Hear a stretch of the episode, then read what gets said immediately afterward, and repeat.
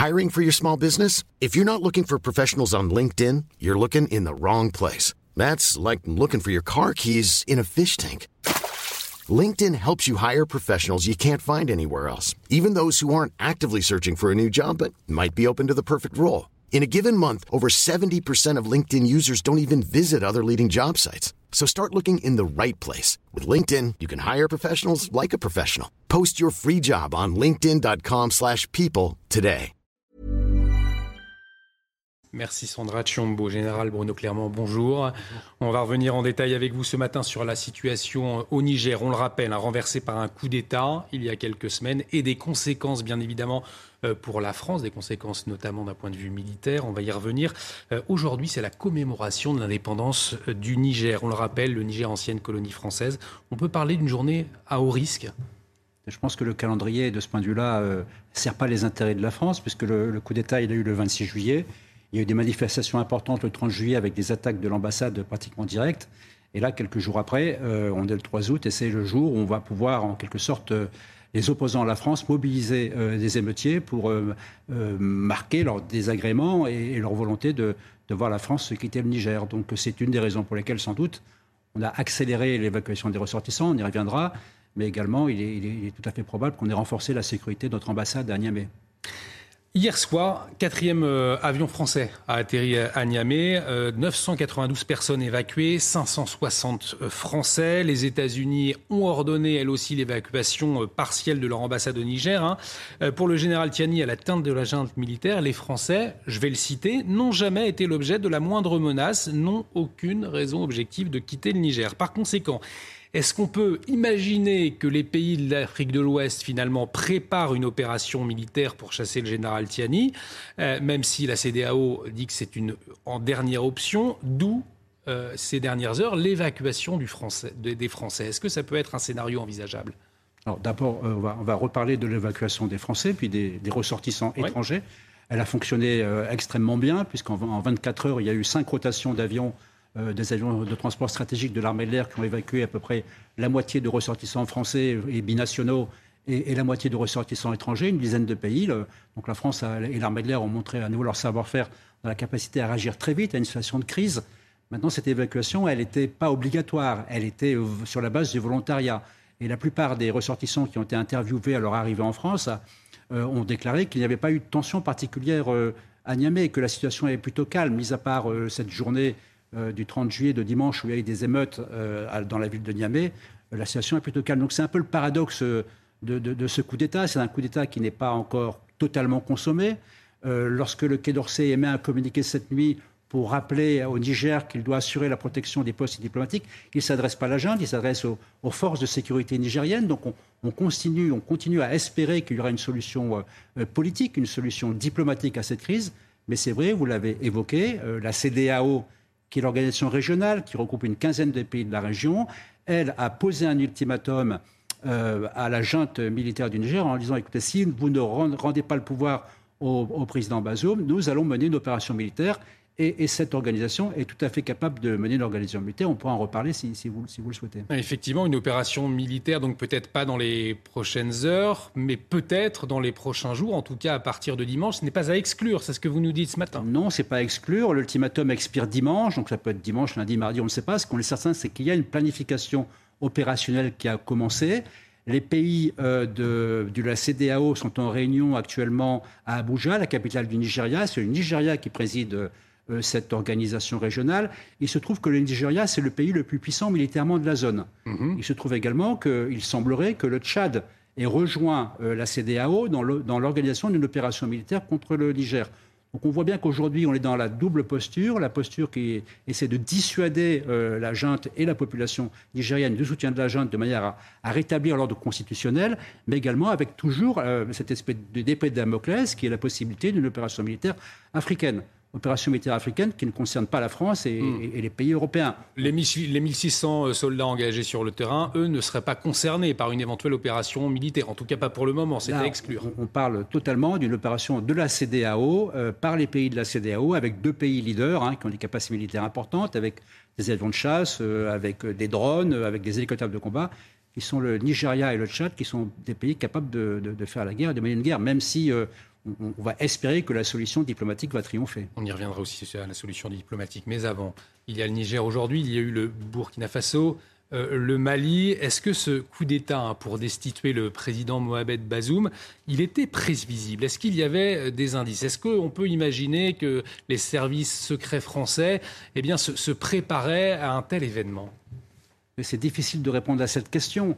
Euh, dans le monde, il y a eu depuis 1950 à peu près 500 coups d'État et la moitié en Afrique. Donc le coup d'État fait partie de la tradition de fonctionnement de certains pays africains.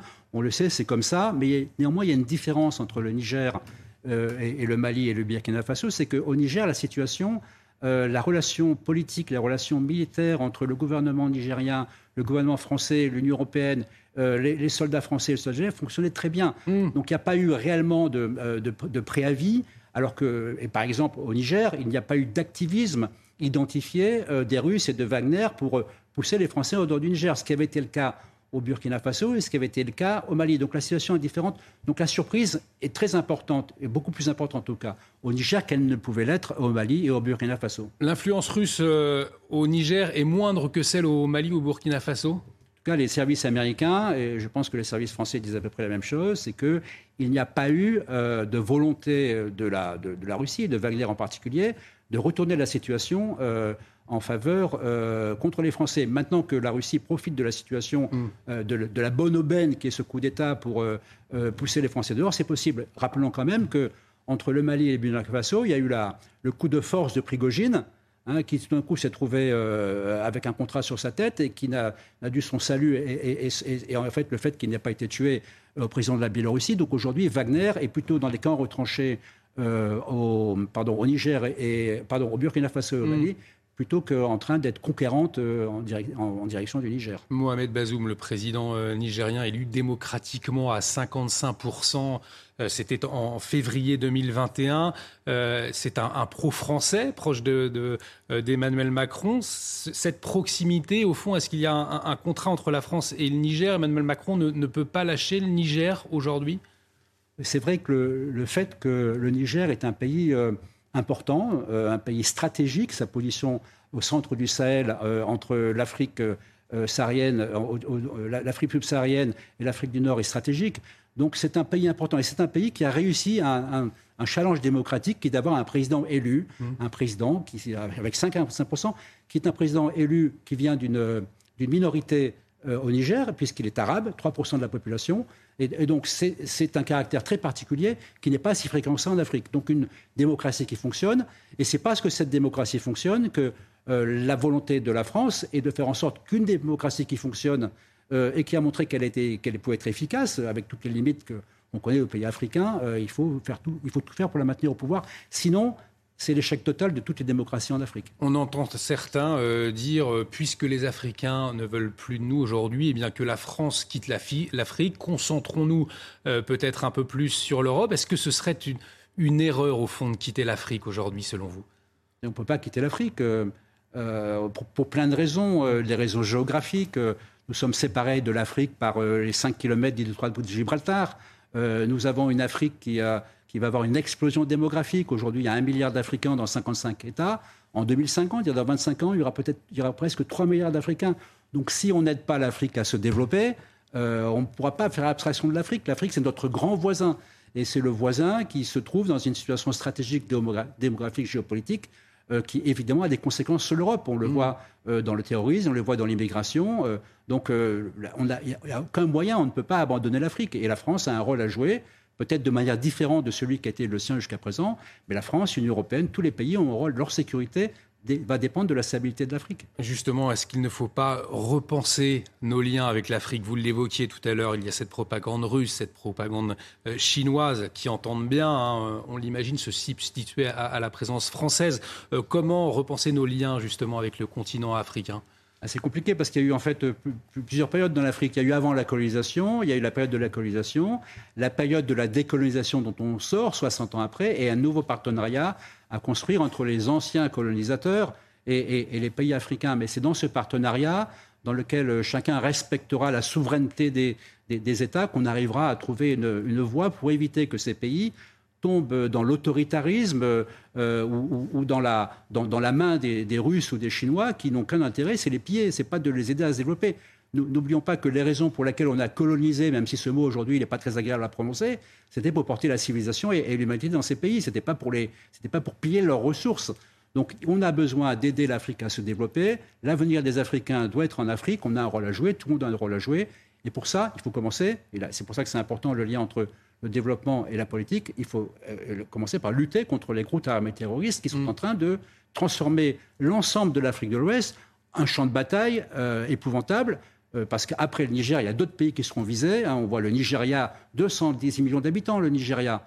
Euh, le Cameroun commence déjà à, bouger, la Côte d'Ivoire, enfin toute l'Afrique de l'Ouest peut éclater sous la pression de ces groupes djihadistes qui, ont, une, idéologie très forte et des méthodes très violentes. Et on le constate, l'opération Barkhane, elle n'a pas permis hein, euh, d'endiguer ce phénomène de, terrorisme et, de, djihadisme. quelles leçons on doit tirer aujourd'hui euh, de, cette situation? Et moi, je voudrais relativiser, à revenir sur en fait euh, l'opération Barkhane. Elle atteint les objectifs qui ont été fixés, c'est-à-dire d'éviter que le cancer du djihadisme euh, islamique, du terrorisme qui serait prendre dans l'Afrique, puisse avoir des métastases qui la détruisent très rapidement.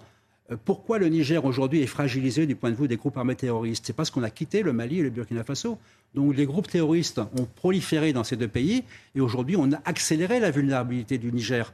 Et si on perd le Niger, si ces groupes armés terroristes prennent le contrôle du Niger, c'est vraiment la théorie des dominos. Ensuite, euh, les autres pays qui sont, qui sont visés, c'est le, le, golfe, c'est le golfe de, de, Guinée. Et à ce moment-là, euh, on, est, on dire, c'est, c'est une guerre qui va durer très longtemps, une guerre qui va durer encore des dizaines d'années. La France a-t-elle encore euh, un avenir aujourd'hui sur le continent africain, selon vous? Et lequel? Je pense que la France a, l'avenir des liens historiques qu'elle a créés avec ces pays. Il y a des, aspects noirs de ces liens historiques, mais il n'y a pas que des aspects noirs de ces liens historiques. Nous avons aussi aidé ces pays à se développer au travers de l'éducation, euh, au travers du développement économique. et donc c'est ça qu'il faut continuer, avec l'aide de l'Union européenne probablement, dans une logique dans laquelle il devient indispensable de respecter la souveraineté de ces pays et de ne pas se sentir obligé d'appliquer à ces pays des démocraties à l'occidentale, dont on voit bien d'ailleurs par ailleurs qu'au niveau occidental, elles ont des limites. Hein. Quand on voit les démocraties américaines, on peut quand même s'inquiéter. Euh, donc euh, il n'y a pas un modèle de démocratie à appliquer aux Africains. Euh, L'Afrique a, des, enjeux particuliers. Il faut les aider à se développer. Il ne faut pas piller leurs ressources. Il faut lutter contre la corruption. Hein, je pense que c'est le point principal. Le malheur des Africains, il vient malheureusement d'abord des Africains.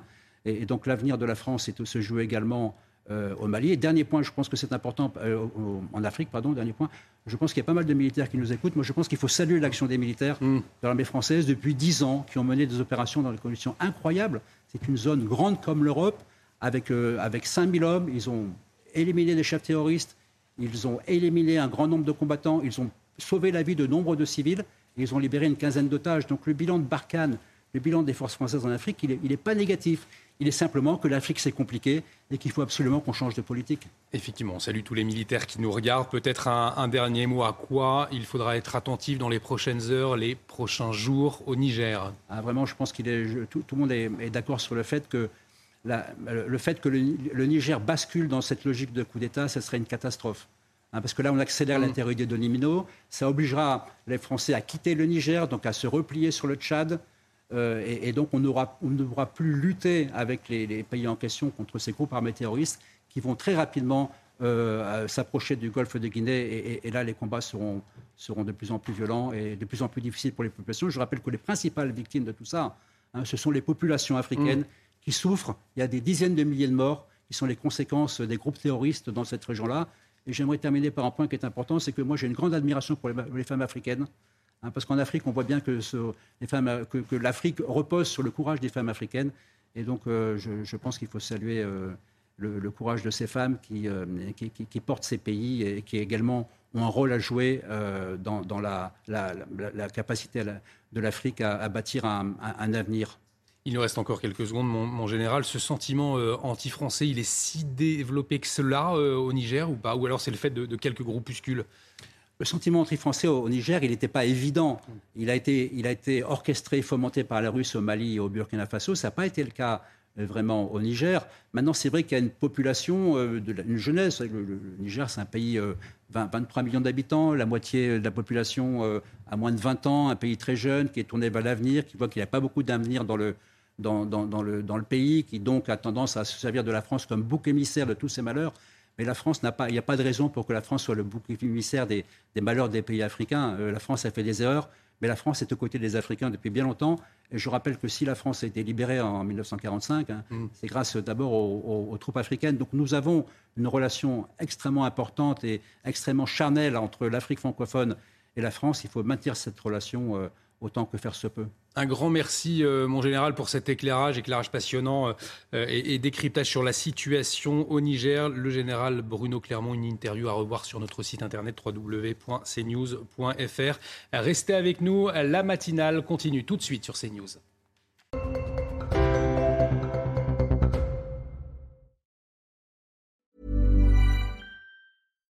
Hi, I'm Daniel, founder of Pretty Litter. Cats and cat owners deserve better than any old-fashioned litter. That's why I teamed up with scientists and veterinarians to create Pretty Litter. Its innovative crystal formula has superior odor control and weighs up to 80% less than clay litter. Pretty Litter even monitors health by changing colors to help detect early signs of potential illness. It's the world's smartest kitty litter. Go to prettylitter.com and use code ACAST for 20% off your first order and a free cat toy. Terms and conditions apply. See site for details.